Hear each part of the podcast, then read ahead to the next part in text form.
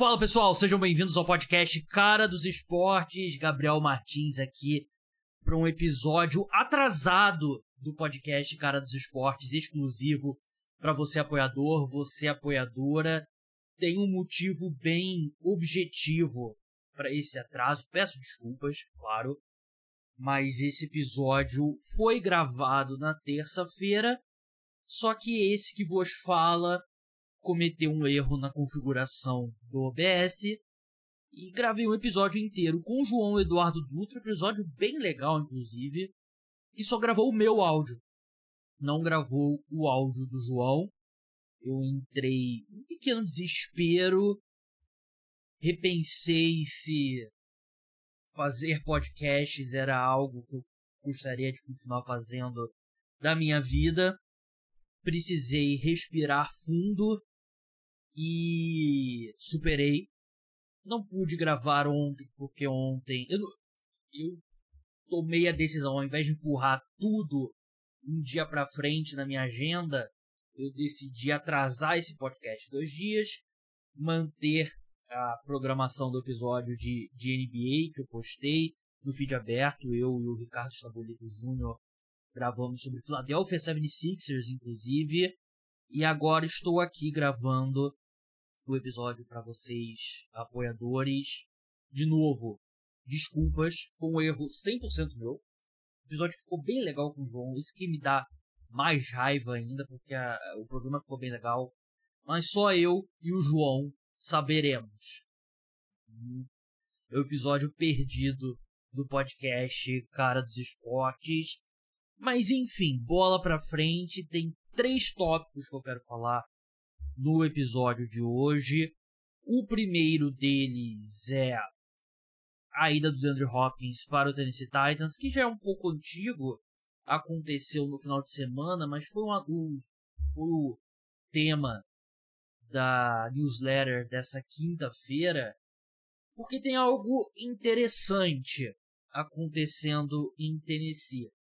Algo notável tá rolando lá em Nashville porque um time que abraçou a reconstrução não contrataria um wide receiver que está entrando na décima temporada dele na NFL. Né? O DeAndre Hopkins ele não é nem tão velho, ele tem 31 anos e como uma pessoa de 31 anos eu não posso falar que ele é velho, inclusive completou recentemente 31 anos, eu ele é de 92, eu sou de 91 eu vou fazer agora em agosto, 32 anos, mas ele é um cara que entrou bem novo na, na NFL, né? Ele entrou em 2013, então já tem 10 anos na liga, vai pro 11 primeiro ano dele na, na NFL, e é um cara que o mercado se mostrou muito frio pra, na busca pelos serviços dele. Né? A gente lembra que no começo do off-season era aquela questão quando que ele vai ser trocado e acabou que no dia 30 de maio o Arizona Cardinals dispensou o DeAndre Hopkins. E basicamente ninguém queria pagar nada por ele e assumiu o contrato do DeAndre Hopkins, um dos wide receivers mais bem pagos da NFL. Então ele é dispensado, fica um tempo no mercado, ficou mais de um mês, quase dois meses, até que ele assina com o Tennessee Titans por dois anos, 26 milhões de dólares, e pode chegar a 32 milhões de dólares com, com cláusulas de incentivo 3 milhões em cada ano. Ele tem cláusulas por número de recepções, jardas e touchdowns. Né? Tem alguns 4 touchdowns, 250 mil dólares, 6 touchdowns, 500 mil dólares, 750 mil dólares para 8 touchdowns, 1 milhão para 10 touchdowns, 1 milhão para 1.050 jardas, 1 milhão para 95 recepções. Não acredito que ele vai chegar sequer perto de ativar essas cláusulas. Mas voltando ao fato dessa contratação, na, na minha opinião, ser um sinal interessante, porque todo mundo, eu inclusive, presumia que os Titans abraçaram uma reconstrução que a discussão se já é atrasada. Mas você olha para o elenco do Tennessee Titans, e eu falei sobre isso lá na, na newsletter, os dois, os dois times titulares, né, no ataque e na defesa, não é pior que o do ano passado. E se o Peter Skoronski, right tackle, como calor jogar bem, e o Andre Dillard, que foi uma escolha de primeira rodada que nunca conseguiu jogar nos Eagles, que tem uma linha ofensiva muito profunda, também for bem, a linha ofensiva dos Titans tem tudo para ser muito melhor do que no ano passado. Uma linha ofensiva péssima bloqueando pro passe, boa bloqueando pro jogo terrestre. Se essa linha ofensiva melhorar, os Titans eles, eles estavam caminhando para vencer a divisão e aí eles perdem sete jogos consecutivos. Parte desses sete jogos com a lesão do Ryan Tannehill. E o Jacksonville Jaguars vence a AFC Sul. Se essa linha ofensiva estiver mais sólida e o Ryan Tannehill recuperado, você tem agora um trio de alvos que, assim, é interessante. São três jogadores interessantes. Traylon Burks, que eles draftaram na primeira rodada do draft de 2022 com a escolha que eles receberam pelo A.J. Brown. Tem o DeAndre Hopkins, que eu não acredito mais que ele pode ser a âncora no ataque aéreo, mas acho que ele pode te dar ali. Eu chutaria para ele 800, 900 jardas, umas 60 recepções, 70 talvez, e uns 6 touchdowns. Eu chutaria aí. E tem o Shigozu Okonko, que é um end, que eu já elogiei várias vezes aqui no podcast. É um cara que eu acredito no talento dele. Eu acho que ele tem tudo pra se firmar como um dos melhores Tyrants da NFL. Tem o Derrick Henry ainda, que acho que não é absurdo pensar que ele possa te dar mais um ano ainda no auge. Então você pode ter um ataque mediano. E a defesa dos Titans também é mediana. Uma defesa espetacular contra o terrestre. Um front seven muito forte com Jeffrey Simmons, com Harold Landry. E a secundária é um problema. Eles têm problemas de defendendo o passe mas também pode ser mediana, de repente um pouquinho mais do que mediana. E o meu ponto é que pode ser suficiente para vencer a AFC Sul. Os Titans sempre jogam melhor do que as nossas expectativas, pelo, pelo menos as minhas expectativas.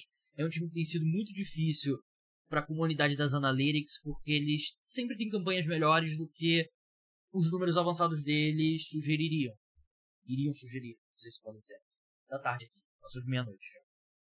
Mas 4,20 para eles vencerem a FC Sul contra 1,62 do Jacksonville Jaguars. Boas odds do Tennessee Titans, porque se tem uma coisa que a gente não viu ainda o Jacksonville Jaguars fazer desde que foi criado nos anos 90 é sustentar sucesso. E é a equipe que flutuou ao longo da última temporada.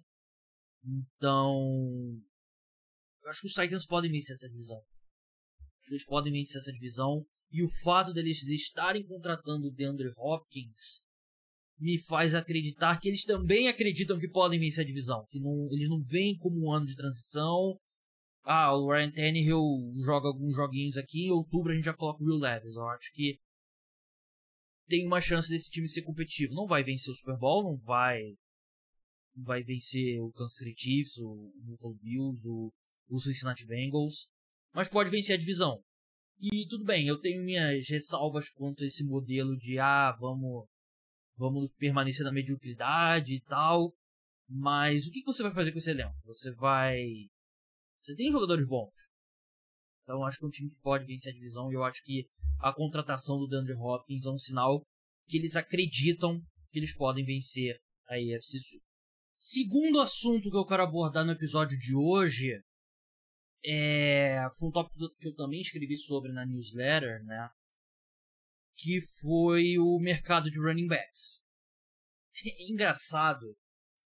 Quantidade de amigos que me mandaram mensagens me parabenizando pelo mercado de running backs ter se mostrado totalmente adaptado ao pensamento de que running backs não são é, dos jogadores mais valiosos no campo de futebol americano, que eu não, não tem batalha contra os running backs. Né? E assim como todo fã de futebol americano, gosto de ver running backs em campo. Só que você tem uma liga na NFL que tem.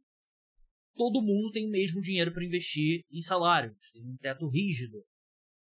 E você precisa investir esse dinheiro da forma mais eficiente possível. E running back já se mostrou que não é a forma mais efetiva de você investir seu dinheiro, né? E tem vários motivos para isso. Né? O, o, talento do running back não é o fator mais importante no sucesso no jogo terrestre, é a qualidade da linha ofensiva, a chamada de jogada, a situação onde eles são é, colocados para correr com a bola, número de defensores perto da linha de scrimmage, tem vários fatores que são mais importantes até do que, os, do que o talento do running back na hora de ter o sucesso, né? Do, impacto no sucesso do jogo terrestre. O jogo terrestre é menos eficiente do que o ataque aéreo. Running back tem uma carreira média mais curta. Running back tem uma oferta muito grande na posição todo ano entrando no draft. É aquela história de play action ser ajudado pelo jogo terrestre ainda é algo que é difícil dizer, tem evidências para os dois lados. Eu já vi estudos que falam que a qualidade do jogo terrestre não influencia na qualidade dos passes a partir do play action. Tem estudos mais novos com GPS, né, que é que monitora o movimento dos jogadores, que diz que os running backs mais renomados puxam mais a atenção dos defensores e ajuda o jogo de play action, mas mesmo assim não justifica você pagar 15 milhões, 12 milhões de dólares num running back. E o que aconteceu foi que três running backs receberam a franchise tag nessa off-season, né? O Tony Pollard do Dallas Cowboys, Saquon Barkley do New York Giants e o Josh Jacobs do Las Vegas Raiders. E nenhum deles assinou um contrato de longo prazo até o fim da janela, né? Fim da janela na qual os times podem negociar com os jogadores na na tag, né? E muitos running backs reclamaram, né, no, nas redes sociais e tal, e ah, onde é que vai parar e tal, não sei o quê. A questão é que não tem como resolver. Não é uma situação que não tem como resolver, que é o mercado que ditou, né? E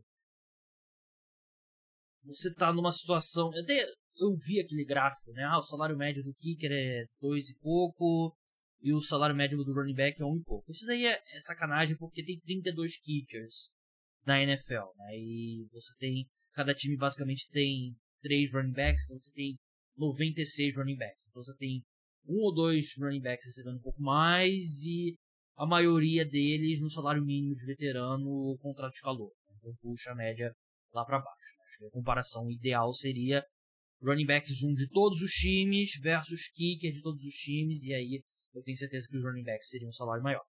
Mas é a franchise tag mais barata entre todos os jogadores de posição, só fica à frente dos jogadores dos special teams. A franchise tag é determinada pela média salarial dos cinco jogadores mais bem pagos da NFL. Então é isso. É uma posição que está desvalorizada e que não tem nenhum, nenhuma perspectiva de melhora. Não tem, não tem como você criar um fundo específico para pagar running backs, as outras posições não vão querer.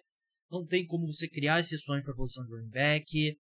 É, os jogadores não podem fazer greve porque as penalidades são muito pesadas, né? as multas são muito pesadas e os times não podem, eles se deram esse poder de não perdoar. Não, mesmo que o time queira perdoar as multas de um jogador que faça greve, eles não podem. Então, os jogadores que estão reclamando de dinheiro, eles não é um peso muito grande para eles arcar. Então não tem tem um cenário que a ah, semana 1 não tem running back nos times, todos estão de greve. Isso não vai acontecer.